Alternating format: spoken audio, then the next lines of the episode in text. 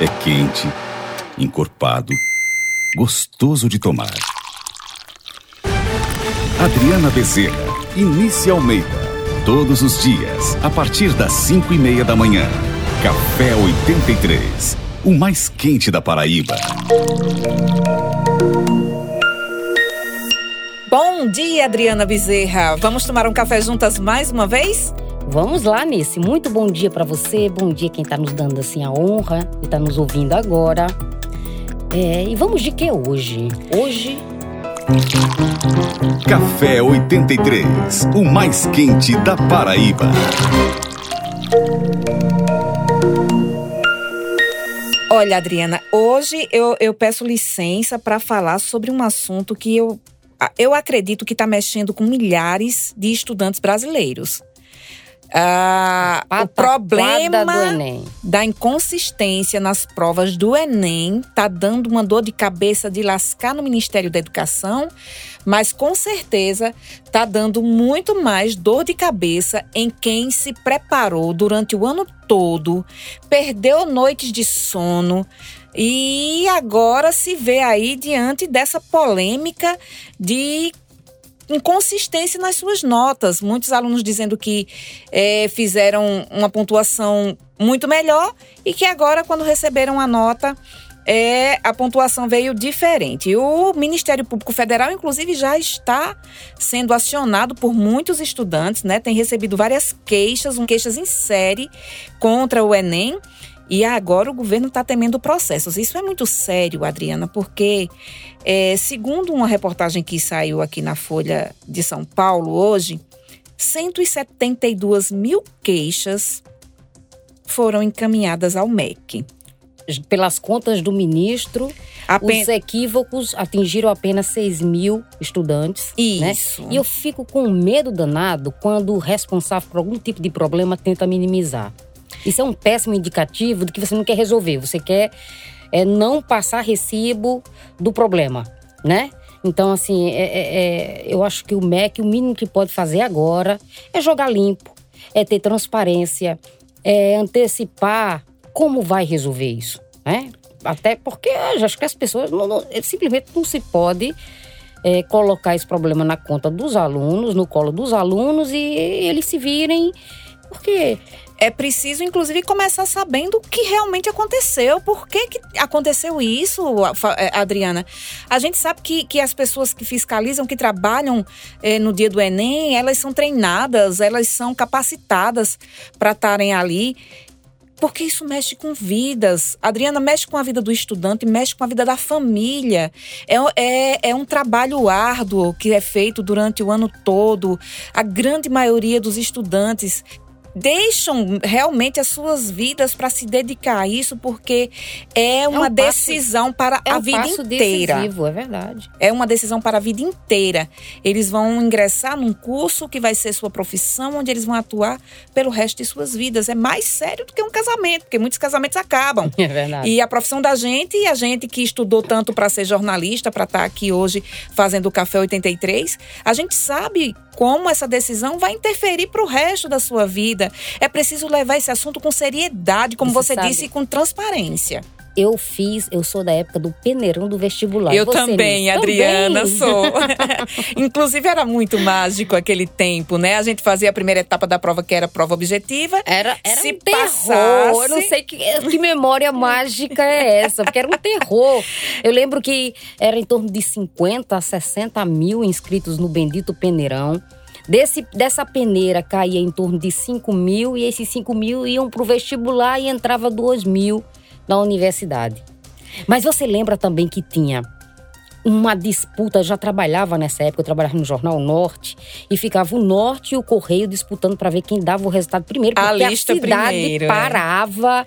Fazia tinha... fila nas bancas de jornais para comprar Não, jornal. Na frente dos veículos de comunicação, ficava, vinha uma multidão, tinha trio elétrico, era uma festa danada. Eu morava no interior, morava em Solânia, e lá o jornal chegava com um pouco de atraso nas bancas, porque tinha que ir de ônibus, né? Ou, para chegar até lá e a gente formava fila lá para comprar e às vezes não dava e aí um comprava e dividia com os colegas. E aí você me lembra, você, dessa forma você me lembra também que nesta época nós que nem somos tão velhas assim, né? Não tinha internet, gente. Não, não existia não tinha celular. Computador. Telefone fixo, inclusive, era uma coisa que tinha em poucas casas, nas casas mais abastadas, É. né? Então, notícia era a notícia de ontem, sempre. No né? rádio e, quiçá, na TV, porque também não era todo mundo que podia ter horário para você se informar. Isso. Agora não tem mais, por exemplo, o Café 83 você acessa e escuta a qualquer hora nas plataformas de streams do mundo inteiro, no Deezer, no Spotify, no Anchor. No que YouTube? Music. no YouTube Rádio, na, no portal Fonte 83, no Debochando, no Folha Digital 83. Então, todo canto, em todo lugar, aqui e acolá e a qualquer momento. as realidades mudaram, o que não E eu mudou. me sinto um, um- um- um dinossauro. Ó, gente, não pensa que a gente tem 100 anos, não, tá? Isso foi uma coisa que foi ontem. É porque a tecnologia é uma coisa que avança muito rápido. Todo dia tem novidade e aí E isso fica falando- parecendo distante. É, e falando em comunicação, né, em acesso à informação, eu acho que um assunto também muito pertinente para a gente debater é, e trazer um olhar, nosso olhar, emprestar o nosso olhar sobre esse assunto, é a acusação que o Ministério Público Federal de Brasília, né, é, fez contra o jornalista Glenn Greenwald. Glenn, o Glenn, ele é o fundador do site Intercept, né, que é responsável por aquela série de matérias da Vaza Jato, mostrando um coluio estreito entre o juiz Sérgio Moro, né, da, da Vara Federal de, de Curitiba, e os procuradores da Lava Jato, né, mostrando que eles combinavam, inclusive testemunhas, enfim, que batiam bola e, e sobre os processos, decidindo em conjunto o destino das pessoas investigadas.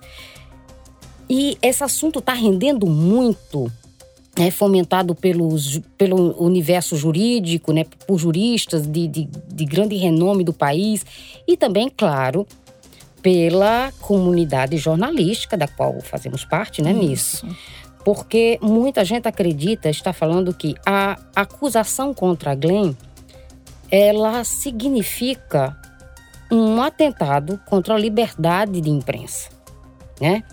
Um Eu- atentado, inclusive, até a decisão do ministro ah, Gilmar Mendes, que o ano passado já tinha decidido que ele não entraria nessa denúncia, por, já para não abrir precedentes.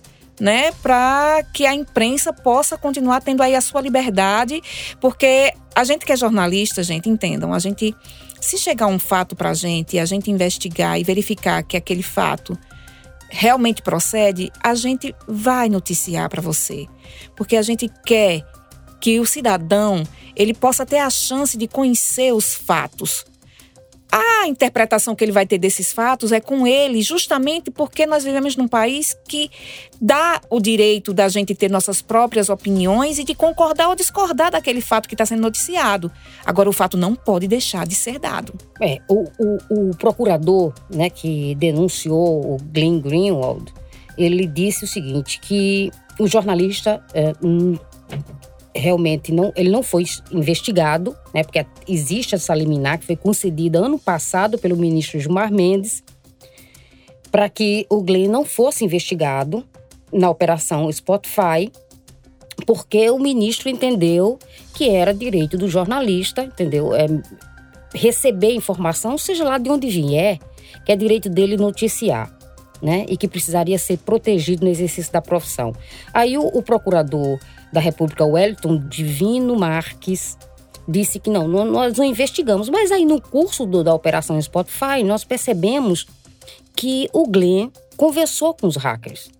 Logo, ele, eh, ele entendeu que ele fazia parte da associação criminosa aí desse pessoal que, que capturou mensagens do Telegram, que o, Moro e os procuradores usavam o Telegram. Invadiu o Telegram desse povo. Então, ele entendeu que o Glenn estava contido nessa, nesse, nesse crime, né? É, fez uma a denúncia foi por associação criminosa e crime de interceptação telefônica. eu ouvi, por exemplo, o advogado criminalista Gustavo Badaró, ele é professor da USP, é uma pessoa é, conceituada no meio jurídico.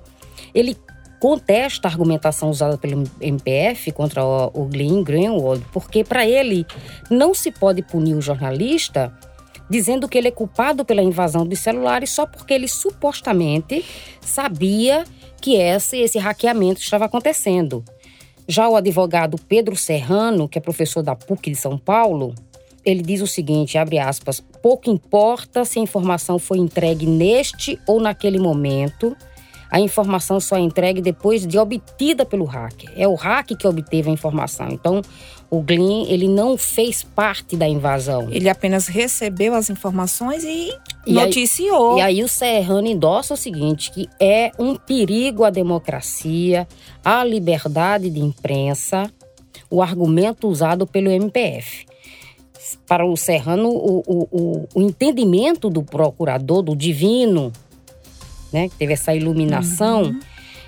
se prosperar essa decisão, se for confirmada essa acusação, todo, olha só o perigo, todo jornalista que vier a obter uma informação sigilosa de um inquérito em andamento vai estar, por jurisprudência, cometendo crime. Inclusive, Adriana, a maioria, você está citando aí alguns juristas, mas a maioria tem se posicionado realmente dizendo que isso criminaliza o jornalismo, né? Que não está certo seguir por esse caminho, porque é um caminho bem perigoso para o jornalismo. É, é você querer calar a voz do jornalista, até porque a Polícia Federal também no inquérito que foi concluído também não não insere o Glyn nessa roda aí, né? E fica muito difícil. O Glick é um profissional respeitadíssimo Agora, né? no é, mundo inteiro. Exatamente. Agora, sabe o que é isso, Adriana? importantes. Eu vou te dizer, isso mostra o quanto nossa democracia ela é imatura e ela é virtual. A nossa democracia, ela é uma, um regime novo, por assim dizer, né? E as pessoas, o brasileiro ainda não foi educado para vivenciar essa democracia, para olhar e dizer: não, o direito é meu, eu tenho direito e esse direito tem que ser respeitado. Porque democracia, gente, não é só ir até a urna, que inclusive é um ato completamente antidemocrático, porque você é obrigado a ir à urna em ano de eleição e quando você não vai, é toda uma burocracia, você tem que pagar multa. Eu estou enfrentando isso particularmente. Entende? Então, assim, mexer com, com um fato como esse, mexer é, na, na, liberdade de, de, de, expressão, na liberdade que a imprensa tem de noticiar fatos que, que chegam até a gente, é revela a, a, a imaturidade da nossa democracia e o pior, como os poderes e as pessoas que estão à frente desses poderes se utilizam dessa imaturidade para tomar decisões que vão refletir na vida de várias pessoas, porque a partir do momento que o Glyn é denunciado aí, ele enquanto jornalista tem, tem essa liberdade de expressão, a, a tentativa de, de, de podar essa liberdade e isso atinge toda uma categoria de jornalistas. Nós estamos incluídas nisso. É como se um juiz aqui decidir que o Café 83 não pode mais ir ao ar porque a gente falou alguma coisa que desagradou. Porque a gente está tratando de vaza-jato, mas a gente sabe que abre precedente para muita coisa. Nós estamos aqui no meio de um processo, né? Uma operação policial rumorosa, Isso. que é a Operação Calvário. Se de repente nós tivéssemos, assim, informações é, sigilosas sobre esse processo, obtida por um hackeamento. Né? Isso. Então chega um hack e diz: assim, Olha, Adriana, eu tenho aqui essa informação, eu acessei o WhatsApp aí do Otávio Paulo Neto tal. Eu não cometi o crime, eu não invadi é, né? Eu não, eu não, eu não usei recursos de tecnologia para invadir E é bom que se entenda isso. A gente não está dizendo que cometeu o crime que foi cometido de hackear tem tem que ficar impune, não. A gente está dizendo aqui, o Glyn não participou desse processo, ele apenas recebeu as informações e as informações foram transformadas em reportagens e publicadas. Então tem que saber separar isso. Tanto é assim, o jornalista ele, ele tem algum proteção né, legal, inclusive o direito ao sigilo da, Da fonte. fonte. Porque, na verdade, o que importa para um profissional de jornalismo, né, para um bom profissional, é informar. Isso. Seja lá de onde vier essa informação. E aí você citou muito bem a Calvário. O que é que está acontecendo com a Calvário? Esses vídeos com delações de Ivan, de, de Livânia, que, que a gente tem noticiado, inclusive no Fonte 83, quase que diariamente, são vídeos que estão sendo vazados para a imprensa. Né? A gente recebe e a gente assiste o vídeo e a gente degrava o vídeo e a gente transforma aquilo em notícia e vai atrás das, das- da- do outro lado da história para responder. É porque não é todo mundo assim. Se abrir um é- é precedente, se- isso se pode levantou, ser perigoso. O sigilo dessa operação foi levantado, certo? Só que não é todo mundo que tem acesso. Né? É preciso ser advogado, ser uma das partes constituídas para ter acesso. Então, quem está tendo acesso, quem tem o privilégio de ter acesso, está fazendo o favor de colocar isso na rua, né? Isso. E a gente aproveita, porque, enfim, é, é o dever É o nosso. nosso dever, nós nos preparamos uma vida informar. inteira para isso. Né? Mas sabe, esse procurador divino, ele tem um histórico muito peculiar. Ele, ele já foi integrante do Exército, ele é um, é um bolsonarista declarado, ele é autor de algumas é, ações que, enfim, não lograram êxito, mas assim, ações dirigidas ideologicamente. Ele já entrou com ação contra o ex-presidente FHC, contra o presidente, ex-presidente Lula, contra o, o presidente da OAB, que teve um entreveiro com, com o presidente Jair Bolsonaro. Então, ele, ele tem uma linha, ele segue uma linha ideológica. Até aqui, então, ele não prosperou, ele não conseguiu, sempre que ele buscou esse caminho alternativo aí, coisas, por exemplo, uma da, o processo contra Lula é que ele, ele queria responsabilizar criminalmente Lula porque ele entendia que Lula sabia do mensalão e que ele estava prevaricando quando disse que não sabia. É possível que ele realmente esteja prevaricando, mas ele não apresentava provas disso. Ele só achava que era óbvio Lulante e que Lula tinha que ser preso, processado, preso, porque ele disse que não sabia e ele achava que ele sabia. Coisas desse nível, que é, são pérolas desse tipo que esse procurador vem produzindo dentro do Ministério Público Federal de Brasília. Torço muitíssimo não só pelo Glyn, que merece todo o nosso respeito, é um jornalista, como disse, respeitado em todo mundo.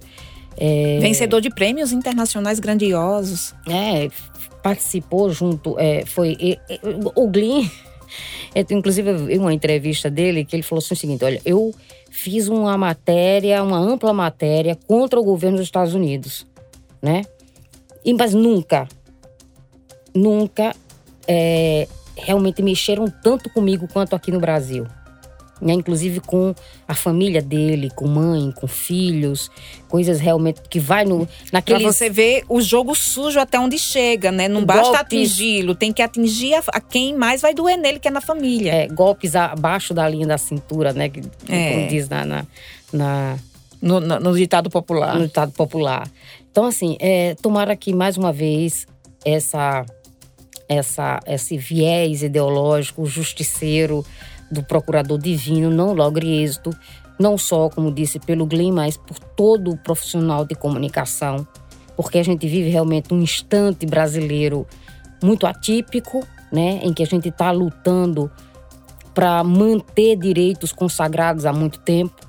E realmente a gente ia criar aí uma jurisprudência muito intranquila caso eh, o Glenn venha a ser responsabilidade, porque isso pode provocar um efeito em cadeia, Isso. especialmente numa nação em que o presidente eh, xinga particularmente os jornalistas, né? Manda um se calar, Aliás, o relacionamento do dele com a imprensa é o pior que a gente já viu na história. Ele disse que não vai mais dar entrevista, Isso, você viu, né? vi.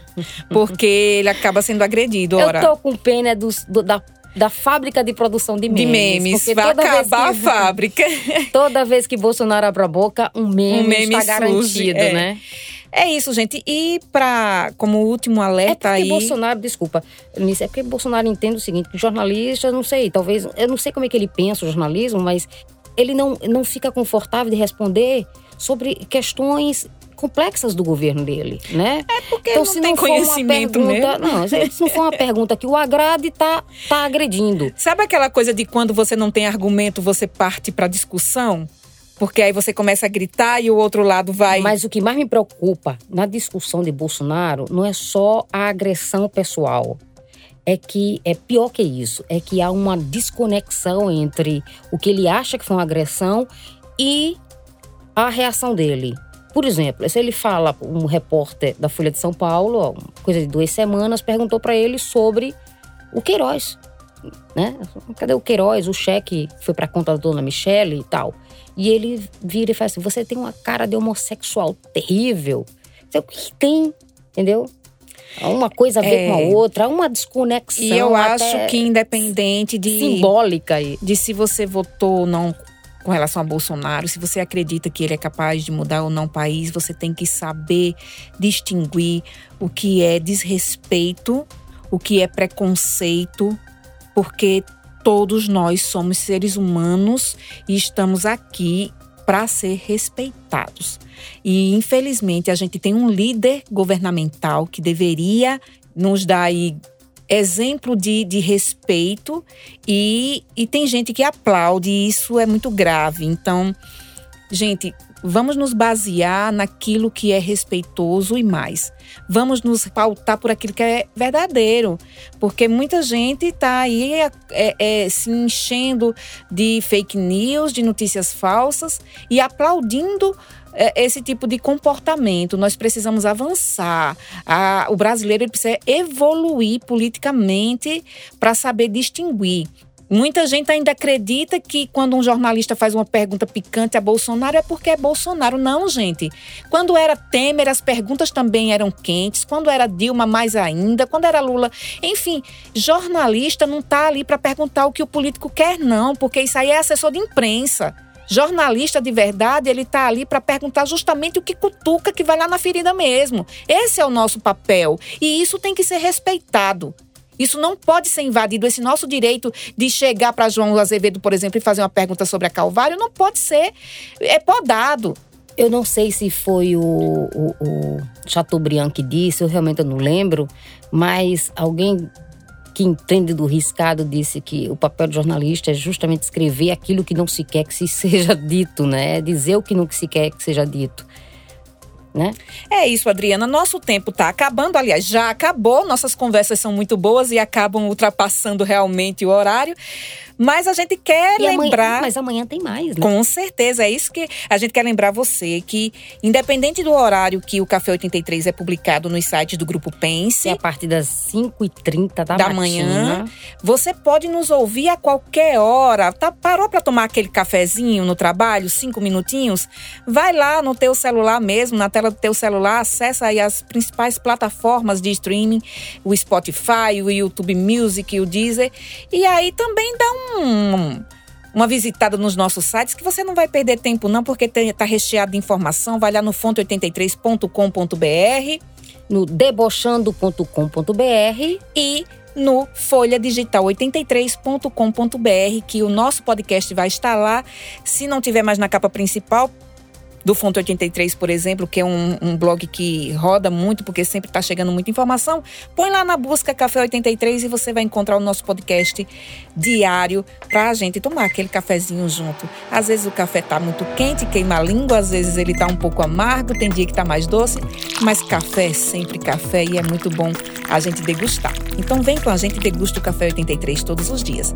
Um bom dia para você e até amanhã. Café 83, o mais quente da Paraíba.